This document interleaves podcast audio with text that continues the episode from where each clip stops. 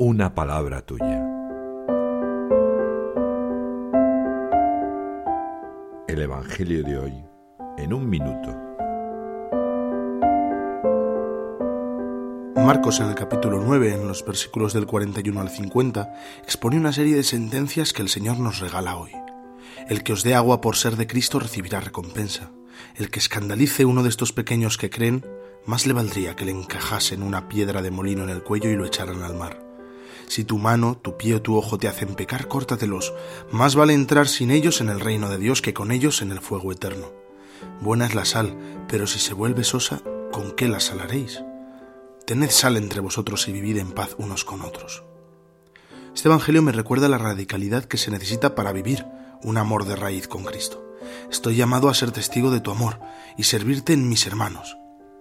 Diálogo con Jesús. Alcanzo a imaginar su infinita misericordia. Francisco nos anima a proteger la relación de Dios con el alma de los niños. Dice, es real, el niño está listo desde que nace para sentirse amado por Dios.